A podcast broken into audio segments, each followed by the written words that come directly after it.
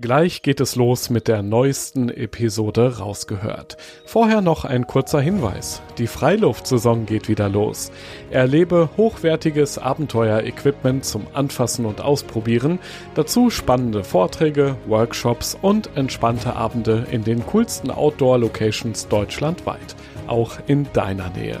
Check jetzt alle Termine auf globetrotter.de slash Freiluft und komm kostenlos vorbei. Rausgehört ich kam da an und höre aus der Ferne beim Sonnenuntergang so die Kojoten jaulen und dachte auf einmal, okay, es ist hier halt schon anders. Die Flora, Fauna, alles sieht anders aus, alles riecht anders. Und auf einmal ist das gar nicht so, ich kenne das noch nicht, ne? Und das ist ja die Herausforderung, dann auf einmal irgendwo zu sein, wo sich alles fremd und neu anfühlt. Und dann allein, das war für mich am Anfang ganz, ganz schwierig, da auch mich locker zu machen oder die Ängste abzulegen. Gerade erst gestartet, da schien schon alles vorbei zu sein. Die erste Woche auf der Fernwanderung, sie ist die härteste, sagen viele. Sarah Mühl kann das bestätigen. Sie ist den Pacific Crest Trail gewandert, kurz PCT. Sie ist ihn gewandert alleine und gegen alle äußeren und inneren Widerstände. Ich will von Sarah wissen, wie sie das erste Tief am Anfang überwunden hat, welche unvergesslichen Begegnungen und Abenteuer ihr unterwegs passiert sind und ganz grundsätzlich, warum es sich lohnt, aus der Komfortzone auszubrechen. Ich bin Joris, Reisereporter bei Globetrotter und treffe in diesem Podcast beeindruckende Menschen, die das Abenteuer in der Natur suchen, die eine ganz besondere Geschichte haben, von denen wir lernen können und die Lust aufs Reisen machen, auf das Draußen erleben. Deine Emotionen, wenn du heute PCT hörst, was ist so das Erste, was du fühlst? Ein ganz warmes Herz. Also oh. ganz viel äh, Fernweh oder, nein, nicht Fernweh, weil es ja für mich nicht fern. Für mich war das ja ganz lange Zeit zu Hause und ganz nah. Und deswegen irgendwie so ein Gefühl von ähm, zu Hause in der Wildnis, von, von Ankommen, von Wärme, von Menschlichkeit, von ganz viel Sicherheit. Ja, ganz viel Schönes und Positives aber auch nur, weil man rückblickend ja auch immer die schwierigen Seiten ein bisschen ausblendet. Ich wollte gerade sagen, es, es war ja keine Liebe auf den ersten Blick oder ersten Schritt, aber du hast dich so nach und nach reingelaufen und am Ende war es dann eben das perfekte Abenteuer. Die ganze Geschichte jetzt hier im Podcast. Rausgehört ja, Sarah, einfach raus, frei sein, auf der anderen Seite der Welt das Abenteuer suchen. Ich glaube, mit diesem Ziel hast du ja deine Fernwanderung geplant. Wie bist du da vorgegangen? Wie sah deine Vorbereitung aus? Äh, ja, die war eigentlich auch sehr spontan. Ich hatte zwar den Trail kannte ich schon acht Jahre. Ich habe ganz klassisch das Buch, das berühmte Wild, äh, gelesen, habe dann auf den Film gewartet, habe dann ganz viele YouTube-Videos geguckt und war davon fasziniert und wusste, ich will es irgendwann machen. Und dann, ähm, ja, habe ich gedacht, okay, ich bin jetzt 33, das war zu dem Zeitpunkt und ich dachte, ich muss das nächstes Jahr machen. Ich hatte so eine Lücke, ich hatte so einen Moment und ich wusste, jetzt oder nie. Und habe ich mir das Permit geholt und dann hatte ich noch ein halbes Jahr, um mich darauf vorzubereiten. Und dann ging das einfach zack, zack. Und ähm, genau, war alles so ein bisschen eine spontane Geschichte trotzdem. Und schon dann ja auch direkt die ganz harte Nummer, sag ich mal, weil als Solo-Trip von Anfang an geplant. Du wolltest das ja vor deiner Familiengründung, so war damals der Plan, dann nochmal hinter dich bringen, so dieses Abenteuer für dich ja auch erleben. Du hattest aber parallel eigentlich auch ganz schön viel Arbeit. Ich glaube, du hast auch gerade ein, ein Start-up gegründet. Also es war jetzt eigentlich gar nicht so die Zeit, wo du dich gut auf ein Abenteuer vorbereiten konntest, oder? Nein, gar nicht. Ich hatte ähm, genau mit Freundinnen ein Outdoor-Magazin gegründet und wir waren noch voll in der Gründungsphase. Ähm, trotzdem haben ähm, meine Partnerinnen gesagt, Sarah, mach es, geh. Ich meine, es ist ein Outdoor-Magazin so, also war es also auch das, das Thema und ich konnte das irgendwie miteinander verbinden. Und ähm, deswegen hatte ich jetzt aber auch gar nicht so die Zeit nebenher, mich jetzt total darauf zu fokussieren und zu sagen, ich mache jetzt einen strikten Trainingsplan und ich ähm, ja, teste alles vorher mal. Ich hatte vorher mal eine Mehrtagestour in Alpen gemacht, eine Hüttentour, aber noch keine größere Tracking-Tour. Ähm, aber das ist vielleicht auch so ein PCT-Ding. Also viele ähm, machen das auch so ein bisschen als Sprung ins kalte Wasser und viele machen das auch solo tatsächlich, 80 Prozent glaube ich. Ähm, das ist also gar nicht so untypisch, allein auf dem PCT zu starten und dann vor Ort erst seine Leute zu treffen. Wie kam es eigentlich, dass du einmal ja insgesamt sechs Monate Auszeit geplant hattest für dich, aber davon dann zweieinhalb Monate auf dem PCT? Was war so der Plan für den Rest der Zeit? Wie hast du es dir vorher überlegt? Ja, also ich wusste, dass ich nicht so lange fernbleiben kann von der Arbeit, aber dass ich natürlich auch ähm, ganz ja, flexibel arbeiten kann ähm, und mhm. habe dann einfach vereinbart, dass ich die zweieinhalb Monate auf dem Trail machen und machen kann. Und da war ich auch total dankbar und dachte, okay, besser als nichts. Ich bin da auch einfach Fan von, das Logger zu sehen und nicht total strikt. Man sagt auch Smiles over Miles. Und ähm, ich war einfach dankbar für die Zeit, die ich auf dem Trail verbringen konnte. Und danach ähm, wollte ich mit meinem damaligen Partner ein Auto kaufen. Wir haben ein Auto gekauft und sind car campend durch die USA gezogen und Mexiko und Kanada und haben uns alles angeschaut. Und ich habe dann ähm, vom Highway aus mit einem Laptop auf dem Schoß gearbeitet oder von Skateparks aus oder Campingplätzen, was irgendwie auch eine witzige Erfahrung war. Ja, vor allem geht das erstaunlich gut. Ich merke das auch immer. So ein Podcast ja. schneiden kannst du theoretisch auch auf einer Rückbank von, von einem kleinen Auto, wenn du ein passendes Laptop dafür hast, irgendwie auf dem Schoß, das passt schon. Also so ein bisschen vorbereitet warst du ja dann schon und Wandern ja. kanntest du ja auch schon als Hobby immerhin. Wie, wie sah dein Equipment aus, als du dann irgendwann ja in den Flieger gestiegen bist und das Abenteuer vor dir war? Ganz konkret. Ja, also wir hatten die ähm, in der unserer allerersten Magazinausgabe hatten wir eine Frau, die ähm, eine Freundin von mir geworden ist in dieser ganzen Vorbereitungszeit, weil sie den PCT 2019 gewandert ist und sie war dann einfach mein Guide und hat mich im Vorfeld mir jede Frage beantwortet. Wir haben stundenlang über jedes Equipment-Teil gequatscht.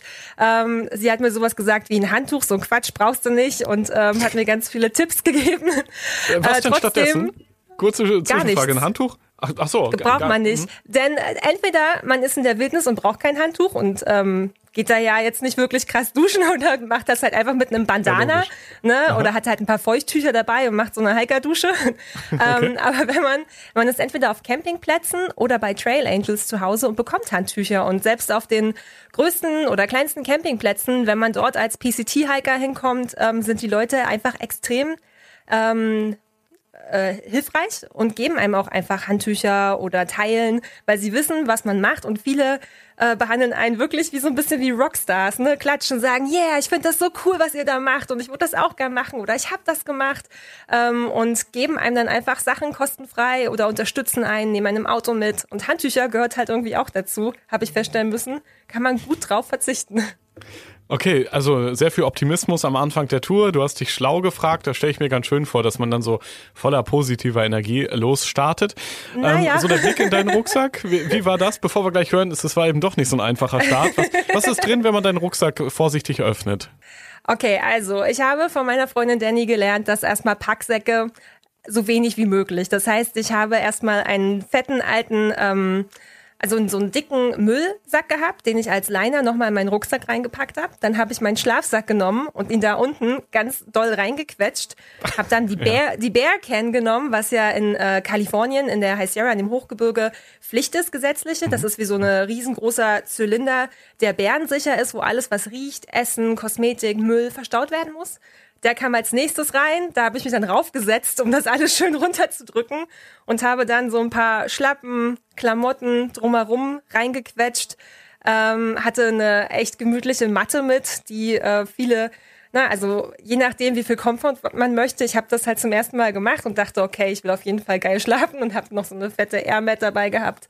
Äh, bisschen Technik, habe aber auch relativ schnell Sachen weggeschickt, ähm, weil ich viel zu viel am Anfang mit hatte. Ganz klassisch. Ich habe noch in meinem Hotel in Las Vegas meine Freundin Danny angerufen und habe gesagt, ich krieg den Rucksack nicht zu, jetzt mit dem ganzen Essen.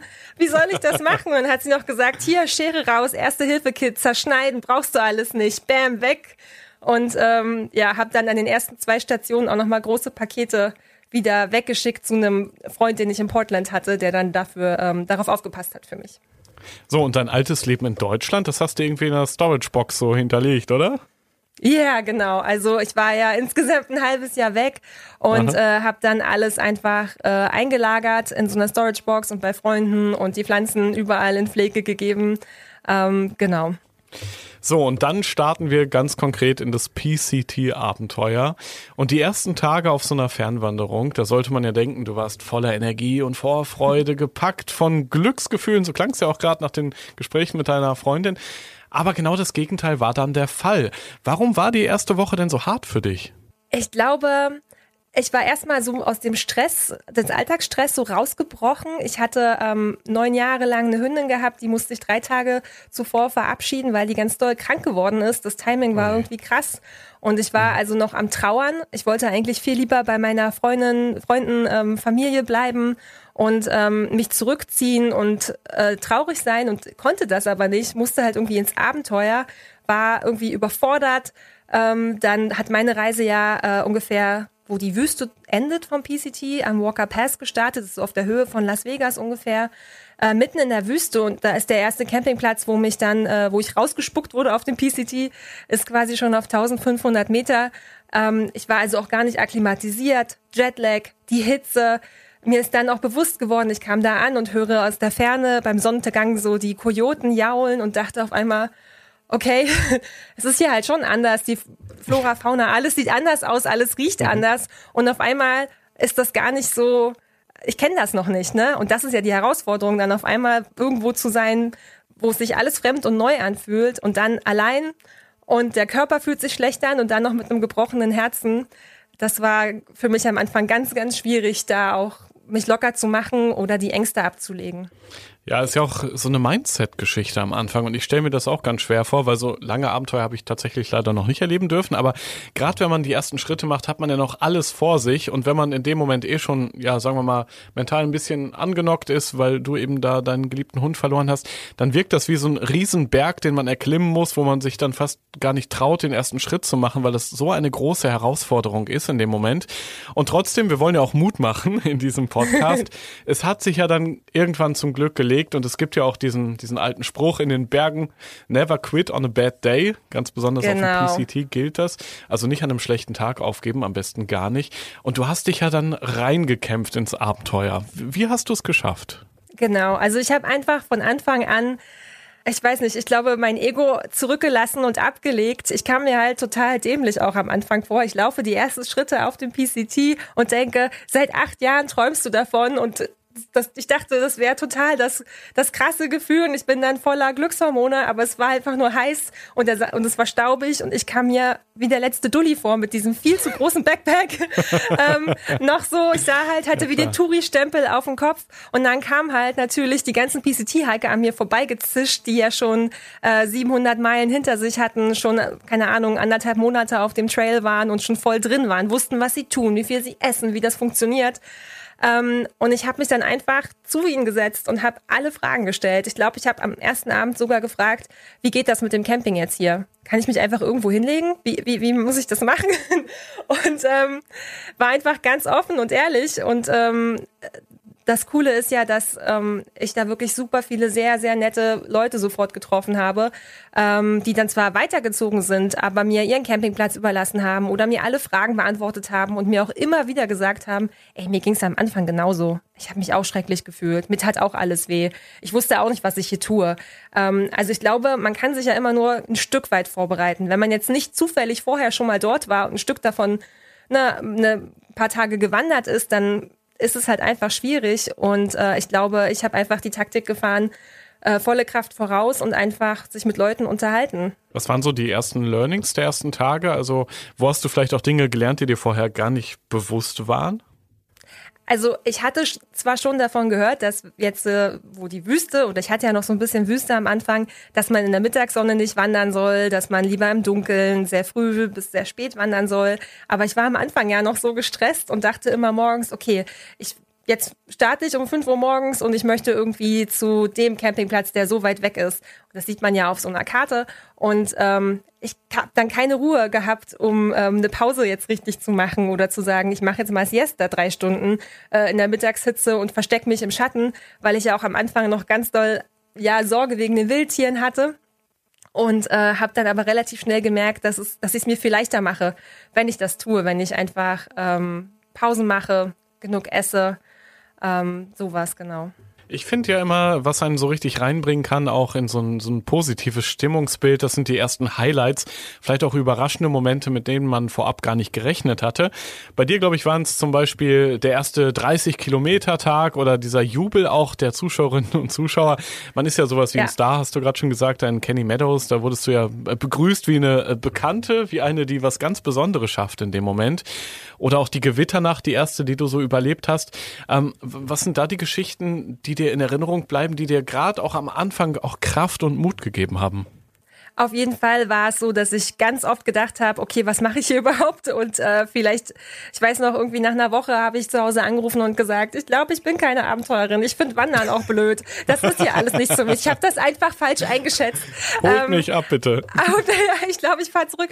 Aber dadurch, dass man ja da rein wandert und vor allem dann auch im Hochgebirge es nicht so einfach ist, einfach ne, auf der nächsten Straße abzubiegen und zu sagen, okay, ich nehme jetzt ein Hotelzimmer oder ich mache erstmal Pause, sondern man muss einfach weitermachen. Und irgendwie ist immer irgendwas Gutes passiert. Ich habe immer jemanden getroffen oder ähm, irgendjemand hat mich unter seine Fittiche genommen. Also gerade bei meinem ersten 30 Kilometer Tag, der irgendwie an Tag drei war und ich habe mir den ganzen Tag eine Platte gemacht, weil ich auf der Karte gesehen habe, jetzt kommt da dieser Berg und da kann man auch nicht drauf campen. Das heißt, ich muss den heute bezwingen.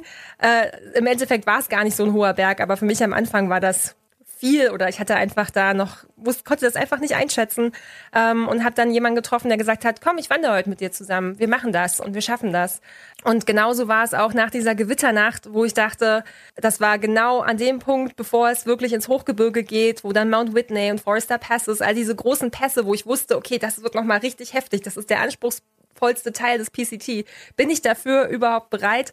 Und äh, genau in dem Moment treffe ich halt, traf ich die richtigen Leute, die mir Mut gemacht haben, die gesagt haben, hey, lass uns zusammenbleiben, lass uns das gemeinsam machen. Und das hat mir total viel geholfen und mich auch immer wieder bestärkt, einfach weiterzumachen. Also mir geht es ja mal so Gewitternächte, gerade in den Bergen, finde ich schon krass. Aber eben auch krass schön, weil wenn das Gewitter vorbeizieht, das tut's ja in den Bergen auch immer schneller als zum Beispiel in der Stadt, dann kommt ja oft dann die Sonne wieder raus und dann wird aus dem Wasser, was da runtergeschüttet kam, auf einmal so eine glitzernde Traumwelt fast. Und ich stelle mir vor, das ist auf dem PCT ähnlich, ne? Dass man das so erlebt. Ja, habe ich dann etwas später tatsächlich auch. Da sind wir über einen Pass und direkt am höchsten Punkt des Passes hat ein Gewitter begonnen und wir sind dann runtergerannt und dachten, das ist schlechtes Timing und haben uns die äh, erste beste Stelle gesucht, die irgendwie ein bisschen geschützt war, Zelt aufgebaut und das halt ausgesessen. Also das habe ich auch gelernt, dass das da ähm, gerade auch wenn es länger regnet, auf jeden Fall eine wichtige Option ist, weil man ja einfach sein, ne, sein Equipment nicht nass haben darf, weil es auch nachts immer noch 0 Grad werden konnten.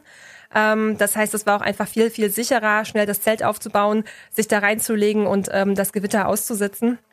Ähm, aber tatsächlich bei meinem ersten Gewitter bin ich morgens einfach mit Gewitter aufgewacht und das ist dann ganz schnell zu Schneeregen geworden, geworden und ich habe alles angezogen, was ich bei mir hatte und musste dann in die nächste Stadt absteigen. Ähm, weil äh, auf jeden Fall, wir haben ja alle auch so GPS getragen, äh, so kleine Garmins und ähm, konnten halt das Wetter, die Wettervorhersage abrufen, was halt auch ein echt wichtiger Part war, wenn man da draußen ist. Und dann konnte ich halt sehen, okay, die nächsten drei, vier Tage soll es hier gewittern und regnen, dann lohnt sich das jetzt einfach auch nicht weiterzugehen. Lass uns mal kurz vielleicht auf dem Pacific äh, Crest Trail kurz eben PCT schauen. Der startet ja, wenn man mal so ein bisschen auf die Map schaut, unten an der mexikanischen Grenze, geht dann äh, im Westen der USA hoch bis zur kanadischen Grenze.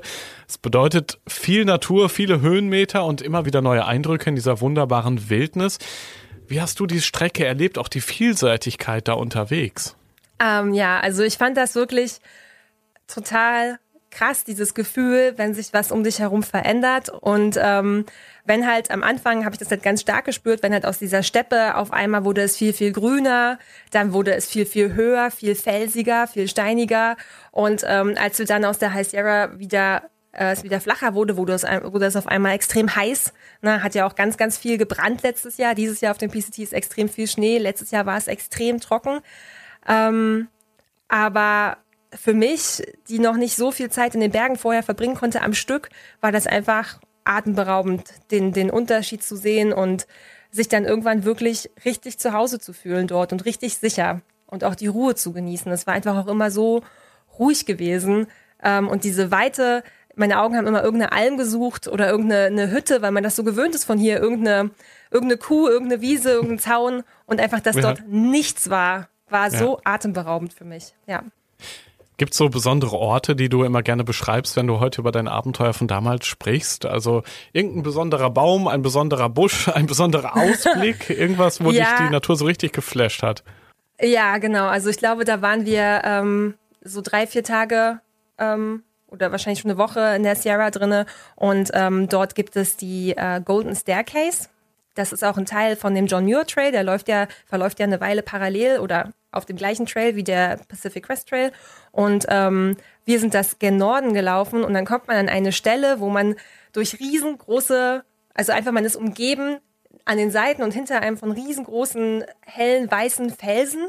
Und äh, vor sich eröffnet sich dann auf einmal ein riesengroßes, breites Tal. Und dann geht so eine Steintreppe halt ewig runter. Also an dem Tag sind wir einfach nur bergab, bergab, bergab die ganze Zeit. Ähm, aber wir hatten die ganze Zeit diesen riesengroßen Blick von grünen äh, Nadelbäumen und diesem weißen oh, Fels. Cool.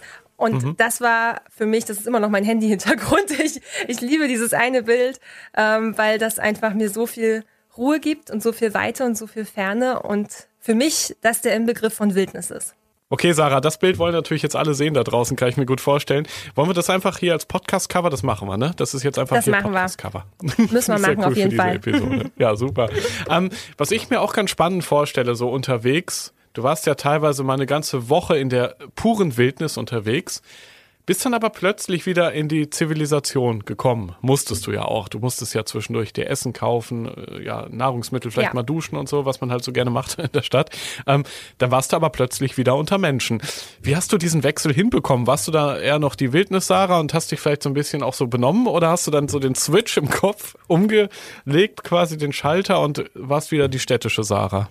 Nein, ich glaube, man ist dann irgendwann gar nicht mehr Sarah, sondern ich war in dem Fall Woodstock und man wird dann mein Trailname und ja. ähm, genau mein Trailname und man wird dann das nennt sich ja Hiker Trash, ähm, weil man trägt ja einfach die gleiche Klamotte die ganze Zeit und irgendwann geht ja auch alles kaputt. Deswegen sage ich auch immer, man braucht sich keine, gar nicht so krasse Gedanken machen, äh, was ziehe ich dort an oder was kaufe ich für Equipment. Das geht eh relativ schnell dann alles kaputt.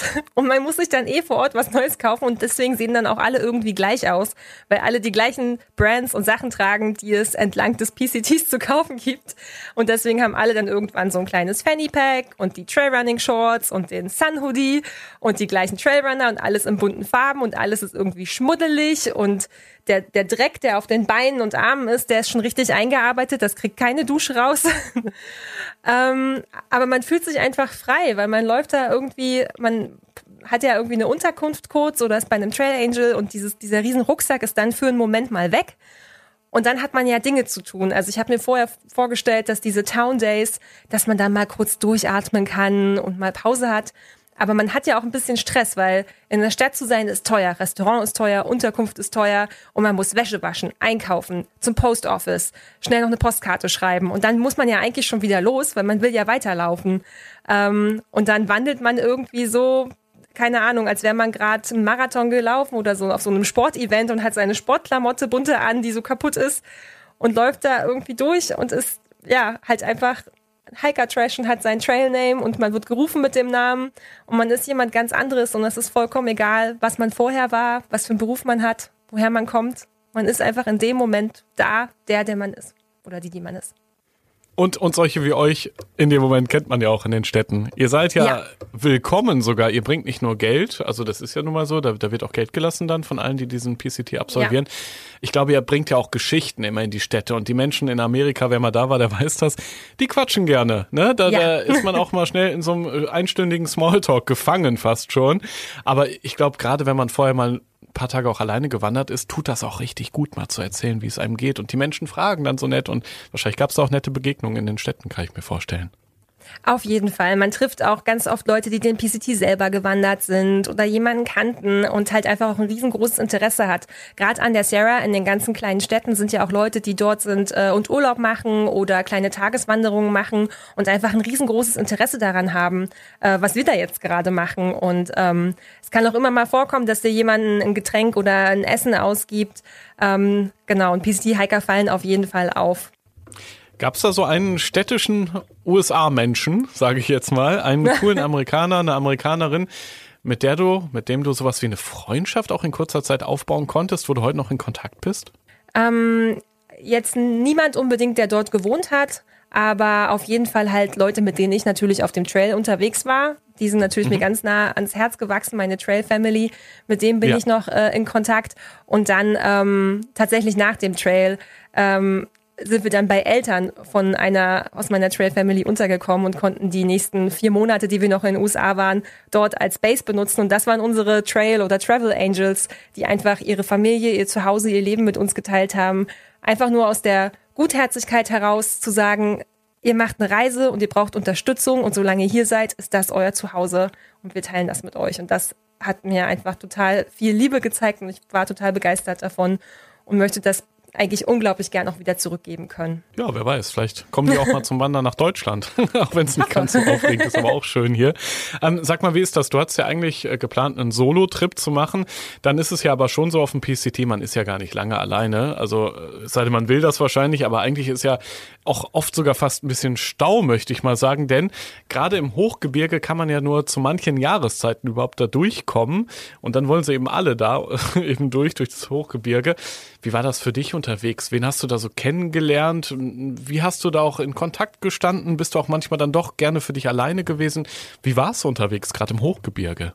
Ja, also ich glaube, genau auf so einer Reise lernt man ja ganz, ganz viel über sich selbst.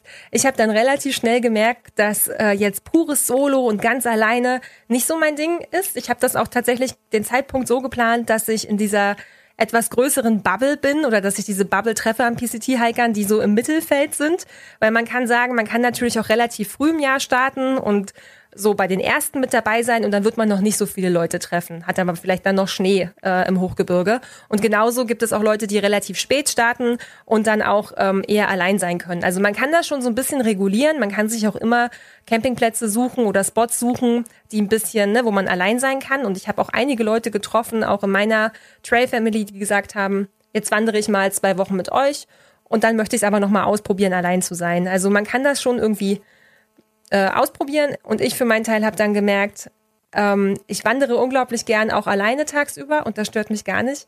Aber ich freue mich total, wenn ich abends ins Camp komme und dort sind irgendwie Leute, die ich kenne oder meine Freunde. Und ähm, dadurch, dass man dort ja so eine andere Persönlichkeit annimmt, irgendwie seine wildere Persönlichkeit, ähm, die einfach nur darauf also darauf fokussiert ist, wo schlafe ich heute, was essen wir, wie geht's mir, ähm, was sehen wir hier, ähm, dadurch hat man eine ganz intensive Bindung dann ganz schnell zu, zu fremden Menschen eigentlich, ähm, die dann irgendwie auch bleibt. Und ähm, ich habe meine Gruppe, es waren einige Amerikaner, Kanadier und Dänen, mit denen ich unterwegs war. Und ähm, die sind mir ja bis heute einfach im Herz geblieben und wir sind im Kontakt. Und das freut mich total. Ja, eine richtig schöne Geschichte. Und ich glaube auch diese Vielseitigkeit macht so ein Abenteuer so spannend. Du hast jeden Tag neue Eindrücke, aber auch neue Menschen, die dir begegnen unterwegs. Du hast aber auch das Vertraute, die Trail Family, deine Freunde, die du unterwegs getroffen hast. Und dann erlebt man das eben gemeinsam, was so alles Schritt für Schritt passiert. Und da passiert ja eine ganze Menge. Ich habe es mal nachgeschaut. Der PCT, der führt ja durch sechs Nationalparks. Ich glaube, durch 48 Wildnisgebiete und 35 Nationalforste insgesamt. Ja. Also ich kann mir vorstellen, da erlebt man jeden Tag ganz neue Dinge, auch neue Bundesstaaten sogar. Was bedeutet das auch an Herausforderungen? Du musstest dich ja auch immer wieder unterwegs, glaube ich, an die Gegebenheiten anpassen, kann ich mir vorstellen. Also Waldbrände gab es ja auch zum Beispiel. Genau, also ich habe relativ schnell auch ähm, für mich gelernt, dass dieses klassische, ich laufe äh, im, im Süden los und ich laufe durchgängig bis nach Norden, das ist eigentlich schon fast gar nicht mehr machbar, weil es ist immer irgendwas ähm, zum Beispiel gesperrt, weil ein Wildfeuer war oder ähm, manchmal auch andere Dinge passieren. In diesem Jahr zum Beispiel ist es, glaube ich, sogar jetzt noch schwierig, die Sierra überhaupt zu passieren. Letztes Jahr war ich mittendrin, einfach weil der Schnee ist, also das Wetter, Feuer, Schnee, diese ganzen Sachen, diese ganzen Faktoren sind einfach ähm, extrem große Faktoren und es kann einfach passieren, dass man diese Reise plant und dann vor Ort extrem flexibel sein muss und lernen muss, dass man nichts planen kann. Ich wusste nie, wann komme ich jetzt wirklich in der Stadt das nächste Mal an? Äh, muss ich vielleicht vorher raus? Ich war mit einem Mädel unterwegs, die sich dann verletzt hat. Dann haben wir gesagt, okay, äh, wo ist der nächste Pass, wo wir irgendwie in die nächste Stadt kommen können. Ähm, diese ganze Routenplanung, die ist wirklich sehr flexibel. Manchmal muss man dann doch noch mal ein Stück ähm, Richtung Süden laufen oder sagen, ich überspringe das. Ähm, dann zwischen diesen ganzen Stücken, die man dann sozusagen äh, erwandert, muss man ja auch immer wieder per Anhalter fahren. Per Anhalter fahren ist nicht planbar, weil wer weiß, wann jemand kommt. Ich muss also auch immer ein bisschen extra Essen dabei haben. Ähm, diese ganzen Dinge, die, die habe ich erst vor Ort gelernt, auch wie viel Essen braucht mein Körper, wie viel muss ich einpacken, was will ich überhaupt. Ähm, das war für mich extrem spannend zu lernen. Und irgendwann, als ich den Dreh dann raus hatte, hat mir das Sicherheit gegeben. Ich wusste einfach ganz genau, wie klappt das, wie, äh, was muss ich einkaufen, was muss ich bei mir haben, wie kriege ich die Sicherheit ganz für mich allein. Ja, die Sicherheit ist ein gutes Stichwort. Zum PCT gehören ja leider auch Unfälle, ja. teilweise sogar auch Todesfälle. Also auch auf deiner Wanderung kam ja genau so eine Meldung in den Medien. Eine Wanderin ist da unterwegs verstorben. Ähm, wie bist du mit solchen Ängsten umgegangen? Du hast ja gerade schon erzählt, ihr hattet so einen SOS-Knopf, glaube ich, dabei, musstet den auch einmal bei einer Freundin drücken. Also dieses Thema Sicherheit unterwegs ist ja schon sehr relevant. Auf jeden Fall. Also ich ähm, ich selber hatte vorher noch nie mit Höhenkrankheit zu tun. Und als dann halt zwei Wochen bevor wir eigentlich Mount Whitney, was der höchste Gipfel der unteren USA, also ausgenommen Alaska ist, äh, besteigen wollten, der ist knapp viereinhalbtausend Meter hoch. Und dann danach gleich Forester Pass, was der höchste Punkt des PCT ist, mit 4000 Metern ungefähr. Ähm, und genau diese Wanderin, die PCT-Hikerin ist halt genau nach dem Forester Pass äh, umgekommen oder einfach nicht mehr aufgewacht. Und es war zu dem Zeitpunkt noch überhaupt gar nicht klar, warum. Die war 26 und auch gesund. Ähm, und das macht natürlich was mit einem, weil ich dachte halt dann auch, okay, ich muss auf jeden Fall im Blick behalten, ähm, wann mein Körper mir sagt, es geht nicht weiter, wo meine Grenze ist. Also dieses ganze Thema, die eigenen Grenzen kennen, sich selbst einschätzen können, Erfahrungen sammeln in dem Bereich, ist dort extrem wichtig. Und klar hatten wir alle so ein GPS dabei mit dem SOS-Knopf. Ähm, aber selbst da musste ich lernen, dass zum einen das auch sehr lange dauert und nur wenn man diesen Knopf drückt, heißt es nicht, dass die sofort zu einem kommen können. Ne? Ähm, einfach auch, weil man in den Bergen ist und die müssen ja auch einen Platz zum Landen finden und so weiter. Man bringt die Leute, die einem dann helfen, in Gefahr teilweise, ähm, in Lebensgefahr und man nimmt natürlich die Ressourcen auch weg, um vielleicht jemand anderem, der auch in Gefahr ist oder Hilfe benötigt, zu helfen. Das heißt, man muss sich extrem sicher sein, dass es die einzige Lösung ist, bevor man diesen Knopf drückt. Und ähm, das war für mich wirklich eine krasse Erfahrung, im Hinterkopf zu haben, okay, da ist jemand tödlich verunglückt, dann selbst diese Gipfel und diese Höhen zu erwandern und die ganze Zeit, äh, wenn ein bisschen Kopfschmerz kam, zu merken, okay, ist das jetzt die Grenze oder, oder kann ich noch ein Stück? Ähm, und dann, als meine Freundin Höhenkrankheit bekommen hat und wir dann, nachdem wir versucht haben, sie weiter tiefer runterzubringen, damit die Höhenkrankheit weggeht, also in tiefere Lagen zu bringen und sie dann angefangen hat, ihren äh, Bewusstsein zu verlieren und verwirrt zu sein und nicht mehr zu wissen, wie sie heißt. Und dann die Entscheidung zu treffen, wir können keine Verantwortung mehr für sie übernehmen. Wir kennen sie ja auch erst eine Woche oder anderthalb Wochen. Wir drücken jetzt den Knopf und ne, im Hinterkopf, wir nehmen jetzt auch die Ressourcen weg, wir müssen uns jetzt sicher sein. Das war schon extremer Stress in dem Moment für uns und ähm, auch eine Angstsituation einfach, die man nicht kontrollieren konnte und wo ich ganz ehrlich auch zu dem Punkt noch überhaupt gar keine Erfahrung hatte. Wer hat das schon, ne? Und gerade ja. so einen SOS-Knopf im Alltag hat man ja nun mal nicht dabei. Wie ging es dann weiter? Der Hubschrauber musste ja dann irgendwann landen, ne? Und die, die Freundin, das Mitglied dieser Trail Family, mit der du ja unterwegs warst, musste dieses Mitglied dann mitnehmen.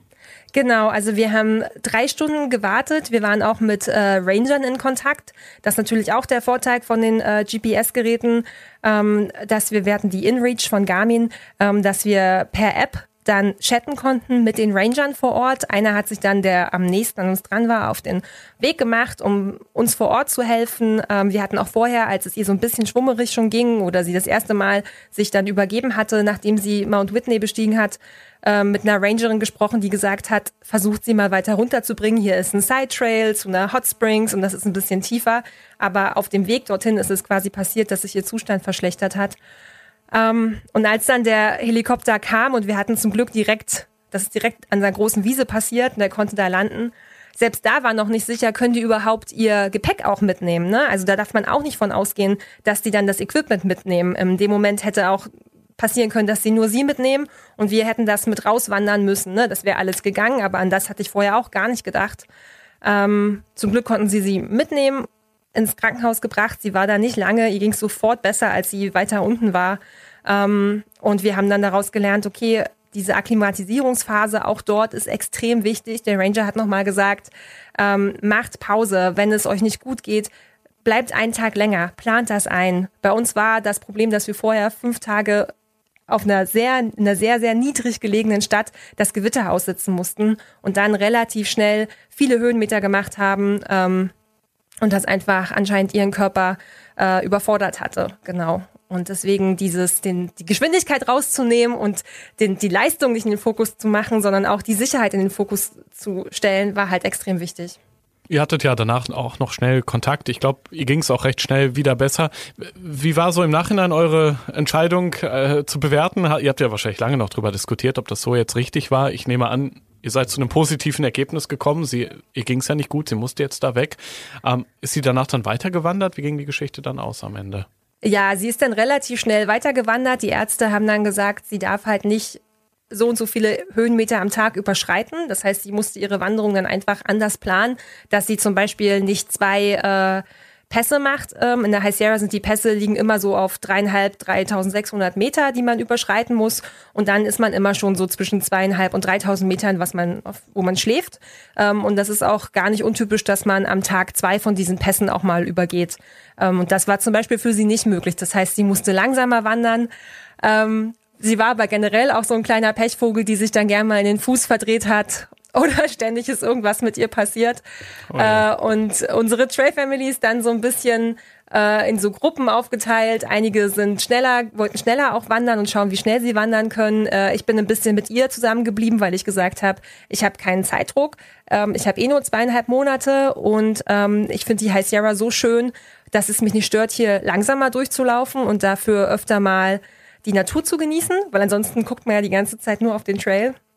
Und äh, dementsprechend habe ich mich auch immer ein bisschen mit um sie gekümmert. Ähm, aber ihr ging es dann wirklich wieder gut. Das war halt, ihr ging sofort eigentlich, als sie im Krankenhaus ankam, wieder gut. Ähm, und bis auf diese, dass sie mehr Bewusstsein für ihr Körpergefühl entwickeln muss und halt ähm, weniger Höhenmeter am Tag machen sollte, hatten auch die Ärzte nichts gesagt. Das geht dann schon. Ähm, war für sie aber natürlich auch ein Denkzettel und ähm, für uns war es eine Erfahrung, die wir uns auch gern gespart hätten. Ja, gutes Stichwort ist da ja dann Outdoor Wellness. Ähm, ja.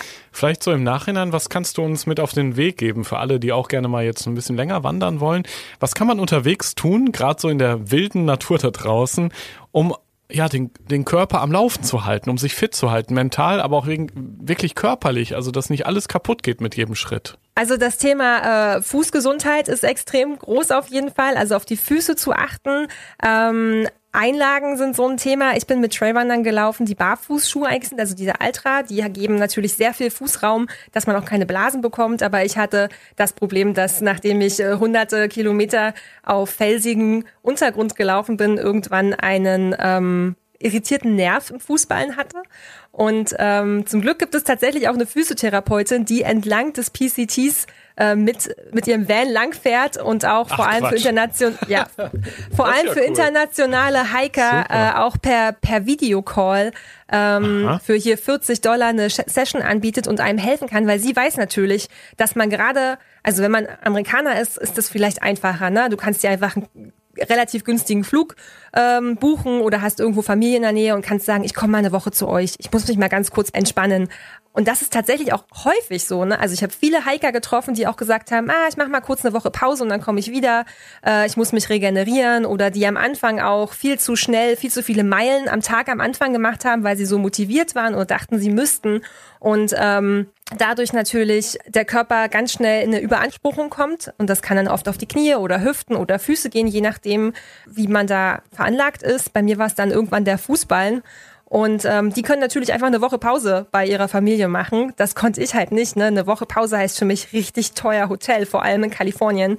Ähm, deswegen war ich extrem dankbar, dass ich diese Physiotherapeutin hatte und sie sagen konnte, okay, du gehst jetzt im Walmart und du kaufst das. Und das sind drei Übungen, die machst du jetzt. Zum Beispiel, wie wenn man Händchen hält, mit der Hand die Zehen zwischen die Zehen Zwischenräume zu gehen, also Händchen halten okay. mit dem eigenen Fuß und dann äh, kreisende Bewegungen machen, ne? Sowas zum Beispiel. Oder viele tragen auch so einen super lightweight kleinen äh, Korkball, der hat so weiß ich nicht, sieben Zentimeter oder fünf Zentimeter Durchmesser und dann abends die Füße auszurollen. Ähm, das zum Beispiel sind so Sachen, ja, Stretching und Dehnen, das ist sowieso was, was man immer wieder vergisst, was aber total dankbar ist und vor allem genug Essen und Trinken. Elektrolyte ins Wasser und in der High Sierra verbraucht man manchmal 4000 Kalorien am Tag. Also die Energie muss wieder rein und ganz, ganz viel zu essen ist essentiell auf dem PCT. Ähm, das sind so die Sachen und ähm, alles, was Höhe angeht, ist natürlich wichtig, sich damit auseinanderzusetzen und ähm, auf sich mit den Symptomen vorher auseinanderzusetzen und dann einfach ganz viele Check-ins zu machen mit sich selbst. Also ruhig zu bleiben, reinzuhorchen und einfach ein gutes Körpergefühl zu entwickeln, auch schon im Vornherein, also auch schon vorher. Aber ähm, ja, ich glaube, diese, diese Tipps gegen Beanspruchung ähm, sind sehr, sehr wichtig. Ja, spannend. Also auch wie du dich so mit der Zeit dann entwickelt hast, dich besser kennengelernt hast auf diesen ganzen Kilometern. Und nach 65 langen, aber auch sehr spannenden und schönen Tagen hattest du es ja dann geschafft. Besser gesagt, äh, ja. äh, das Abenteuer war leider vorbei, kann man ja sagen. Ne? Ähm, wie waren da so deine Emotionen nach dem letzten Schritt, nach diesen 992 Kilometern, die es, ja, die es insgesamt waren?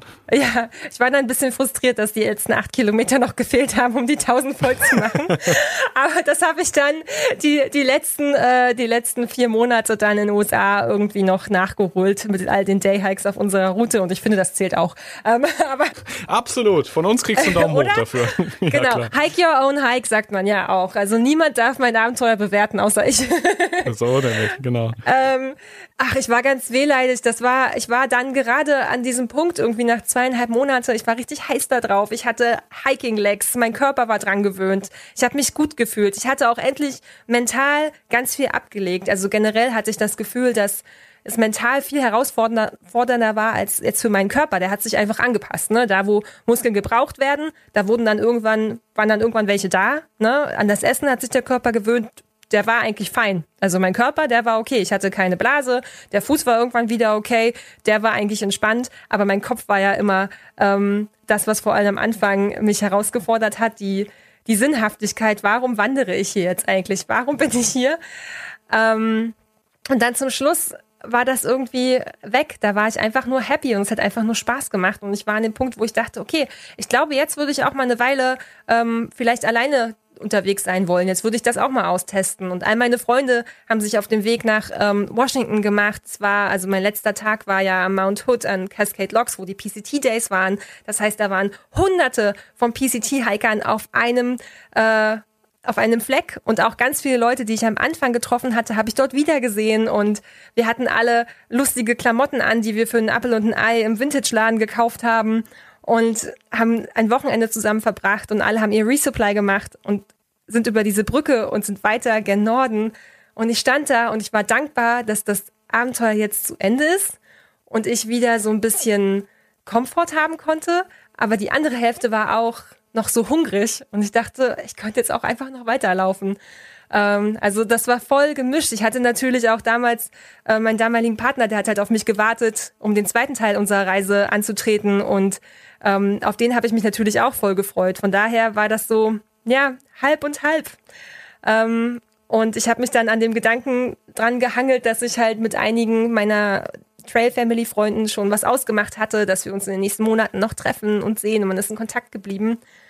Also ist irgendwie ein Teil von mir auch immer mit auf dem Trail noch geblieben für, für ähm, eine Weile. Dadurch, dass ich nicht sofort in den Flieger gestiegen bin und nach Europa zurückgeflogen bin, konnte ich halt irgendwie, das war wie so ein Soft Ending. Ja, sehr schön. Also hast du anscheinend richtig geplant. Ne? Es war klug, nicht nur auf diese zweieinhalb Monate PCT zu setzen, sondern ein bisschen mehr Auszeit sich dazu gönnen. Ähm, was ich auch sehr spannend fand, so die Frage, ähm, was würdest du im Nachhinein anders machen? Was würdest du genauso wieder machen? Und ich bin dann auf eine Packliste gestoßen, die ja im Globetrotter Magazin zu sehen ist. Gibt's auch im ja. ähm, Internet, kann man das äh, durchklicken. Fand ich ganz spannend, weil äh, was das Packen angeht, hast du ja viel gelernt und auch sehr spannende Tipps da gegeben. Was sind so die, die zwei, drei Dinge, die du auf jeden Fall sagen würdest, die gehören in den Rucksack für alle, die ein PCT wandern wollen? Ähm, ich glaube, dass tatsächlich ein, ein Tool ist dieser, dieser langstielige Göffel, den alle auch haben. Ähm, ja. Der ist auf jeden Fall so was Kleines, aber das ist wichtig. Äh, der Korkball. Und ähm, ich glaube, ich habe einfach ganz viel gelernt darüber, was... Ähm, was ich nicht brauche. Ähm, ich habe gedacht auch, weil Sommer und Kalifornien, dass es viel wärmer wird. Also ich habe am Anfang auch viel zu wenig warme Kleidung dabei gehabt. Das habe ich auch gelernt. Und was ich noch gelernt habe, ist tatsächlich, was ich vorhin schon gesagt habe, ähm, dass man sich keinen Stress machen muss, dass man alles perfekt am Anfang dabei hat, weil man alles, was man braucht, entlang des Trails auch findet. Teilweise ja auch in den Hikerboxen, wo es kostenlos ist und man den Austausch ja auch mit anderen Hikern hat. Und ähm, ja, ich glaube, dieser Druck, den man am Anfang equipmentmäßig hat, ähm, es ist viel wichtiger, ein gutes Equipment zu haben, mit dem man sich wohlfühlt, dass man sich, mit dem man sich auskennt, ähm, als jetzt irgendwie das zu haben, was alle dort haben oder keine Ahnung. Irgendwas, was du die ganze Zeit dabei hattest, den Glücksbringer vielleicht noch? Ich glaube, ich hatte gar keinen Glücksbringer dabei. Nein? Ich glaube, Quatsch. nein, ich glaube, mein, naja gut, mein Glücksbringer war mein gelbes Cappy, das mir auch so ein bisschen den Woodstock-Namen gegeben hat, weil das der gelbe Vogel von Snoopy ist. Aber Ja.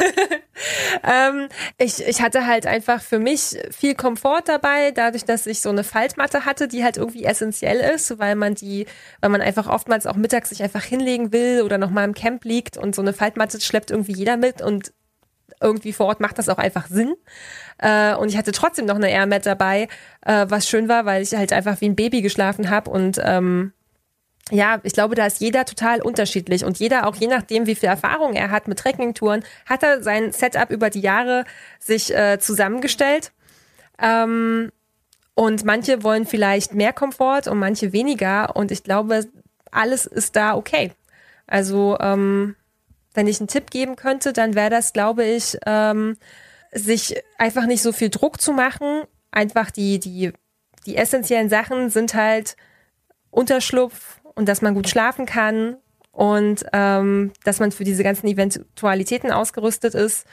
Ähm, aber ja, man braucht kein Handtuch und man braucht auch keinen kein Kamm unbedingt und keine Kosmetik und auch Kameras sind auch sowas, was gerne weggesendet wird, weil man am Anfang denkt, ich muss auf jeden Fall eine Kamera mitnehmen, weil das ist so krass und dann nach kurzer Zeit denkt man, ah nein, Handy reicht schon, passt schon. Also das geht relativ schnell, habe ich das Gefühl und auch bei denen, die ich getroffen habe, dass man ganz viele Sachen wegsendet, weil man merkt, brauche ich gar nicht, äh, komme ich einfach extrem gut ohne klar.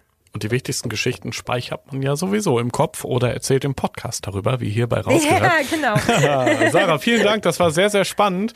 Und ich muss sagen, der PCT äh, rückt einem ja so richtig nahe, als wäre er draußen vor der Tür, als könnte man jetzt rausgehen, kurz nochmal im Globetrotter Store ein paar Sachen holen und dann loswandern. Das es ist schön. natürlich schon ein großes Abenteuer und ich bin sehr gespannt auf das Feedback da draußen. Also, liebe Hörerinnen, liebe Hörer, wie hat euch denn diese Episode gefallen? Vielleicht habt ihr noch eigene Fragen an die Sarah oder auch an die anderen Abenteurerinnen und Abenteurer aus dem Podcast. Dann sehr gerne melden. Podcast.globetrotter.de geht es oder auch über die Social Media Kanäle, zum Beispiel bei Facebook oder Instagram. Ja, Sarah, was meinst du? PCT ist das erstmal grundsätzlich für jeden was oder sollte man schon in einer bestimmten Verfassung sein, um sich dieses Abenteuer zu trauen? Also man sollte nicht total blauäugig da jetzt einfach einen Flug buchen und los geht's. Ähm, ich glaube, man macht es sich einfacher, wenn man vorher schon ein paar Touren gegangen ist und ein bisschen Erfahrung gesammelt hat und das gibt auf jeden Fall auch Sicherheit, weil man sich selber besser einschätzen kann. Und ähm, wenn man halt ganz ohne Erfahrung startet oder so mit Semi-Erfahrung wie ich, dann ist auch immer die ähm, die Gefahr, dass man vielleicht früher abbrechen muss oder sich verletzt. Ähm, und das will man ja eigentlich nicht. Ähm, deswegen so viel vorher schon wandern oder Erfahrung sammeln wie möglich, kann ich empfehlen. Empfehlenswert. Ja, wunderbar. Genau. Sehr spannend. Das war die 54. Episode vom Rausgehört Podcast. Sarah, ich danke dir herzlichst und wünsche viel Spaß bei deinen nächsten Abenteuern. Ich wette, da kommt noch so einiges. Und vielleicht hören wir uns ja auch mal wieder hier im Rausgehört Podcast. Ich hoffe, ich hoffe beides. Dankeschön. Ich bin Reisereporter Joris. Das nächste Abenteuer wartet schon.